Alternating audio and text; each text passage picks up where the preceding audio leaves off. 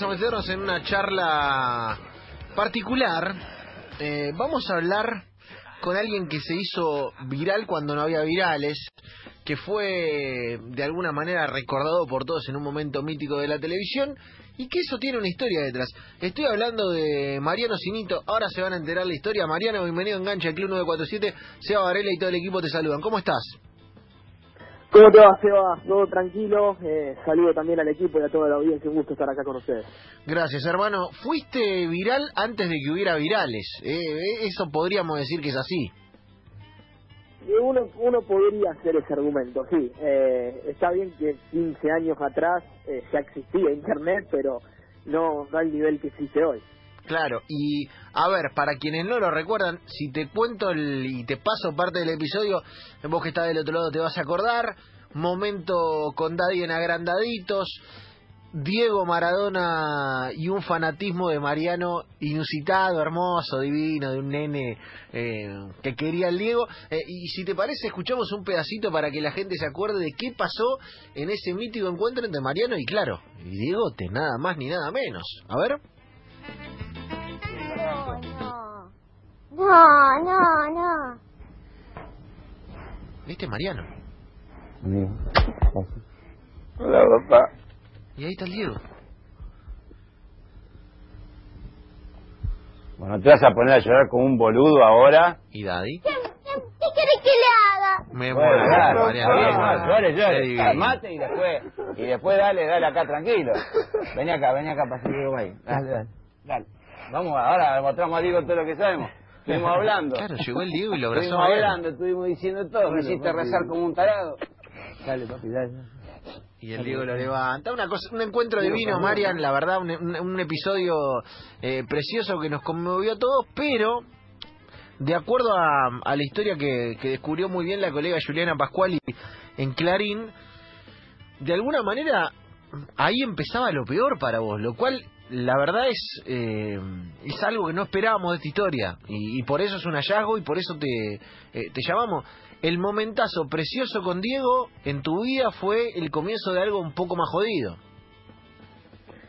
Sí, a ver, eh, primero que nada, el, el llegar a, a conocer al, al ídolo quizás es una palabra que se tira mucho, ¿no? Y que se dice muy seguido y que es bastante trillada.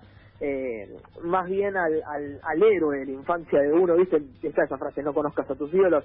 Para mí fue al contrario, porque no fue culpa de la persona que yo quería conocer, sino Claro. fue culpa de los demás el mal momento, ¿viste?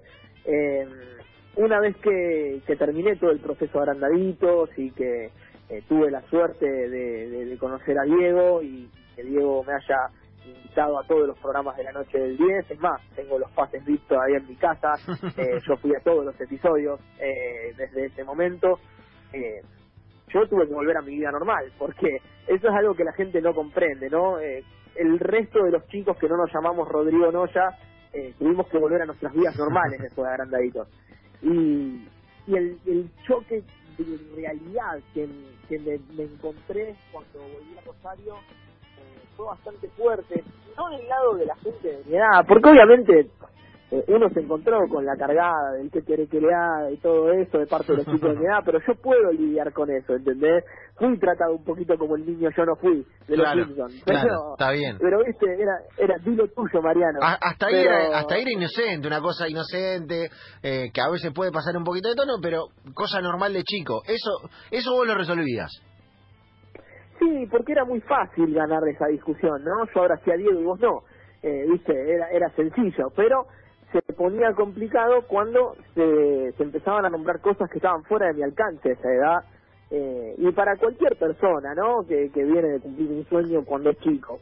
A ver, eh, encontrarte con, con gente grande que te pregunta si eras vos el de la televisión que estuvo en Maradona y cuando le decís que sí te dicen, bueno, vos sabías que tu ídolo es un falopero, una mala persona, eh, que este, que el otro, y que te empiezan a pegar y hacerte sentir hasta culpable de idolatrarlo o de quererlo como, como, como héroe, eh, viste, fue algo muy chocante, algo muy fuerte. Y, y fue en especial, en específico, eh, en el colegio donde peor la pasé, porque yo iba a un colegio, eh, un colegio religioso en el que, eh, bueno, la no, no entendieron nunca el concepto de la iglesia maradoniana, ¿no? La iglesia maradoniana es una creación de acá, de Rosario, eh, de Hernán Ames y Alejandro Verón, amigos de la familia, desde que yo era bebé, y que en vez de hacer una peña o una filial, decidieron hacer un juego de palabras con el dios del fútbol Maradona e hicieron una iglesia.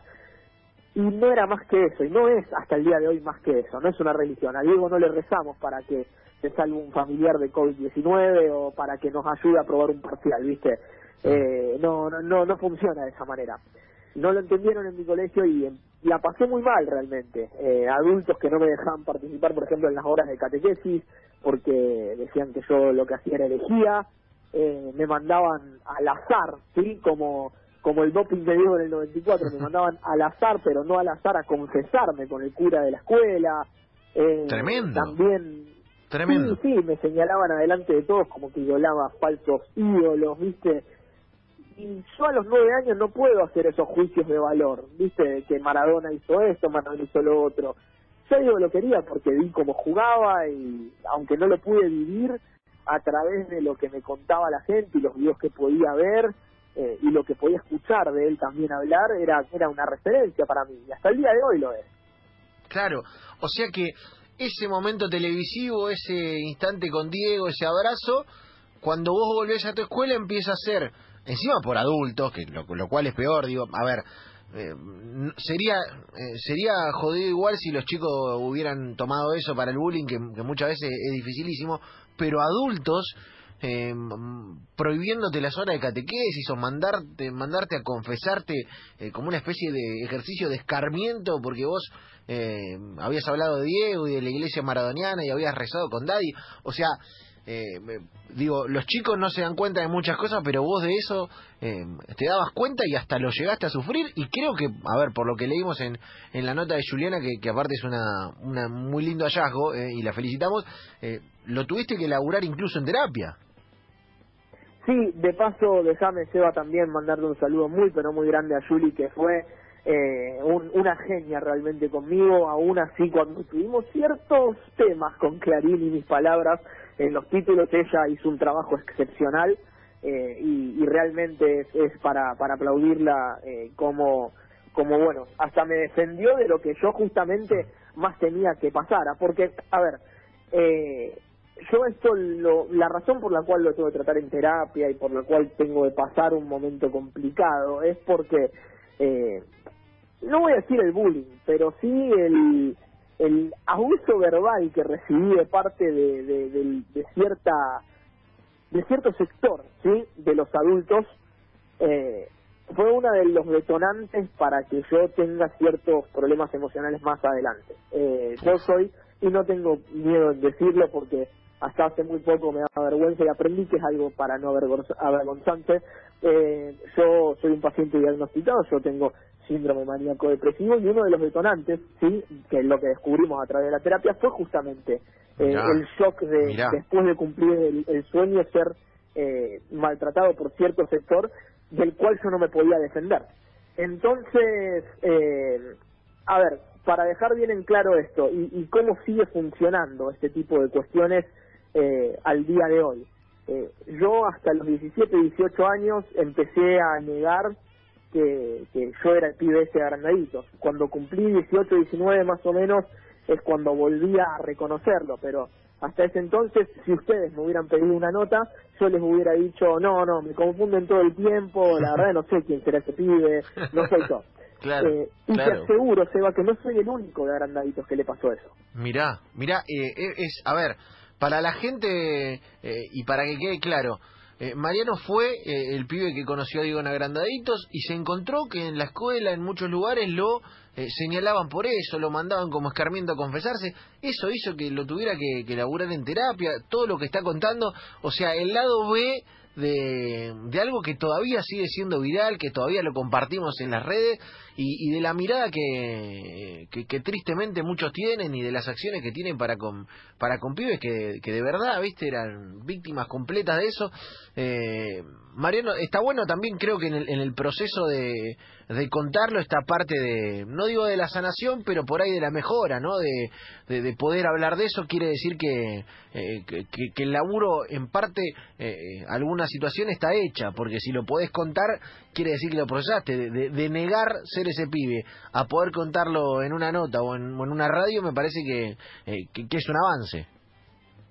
No, obviamente, a ver, eh, es algo para los que trabajé justamente, como bien señalás. Eh, no, no fue un proceso sencillo, no lo es nunca, pero eh, para el que está del otro lado, decirles que si bien uno no puede obligar a nadie a hacer nada, déjenme darles el consejo de que la terapia realmente funciona y que tenemos que empezar a hablar de salud mental en Argentina porque es una charla que nos debemos como país. Hemos sufrido muchos traumas los argentinos por distintas razones.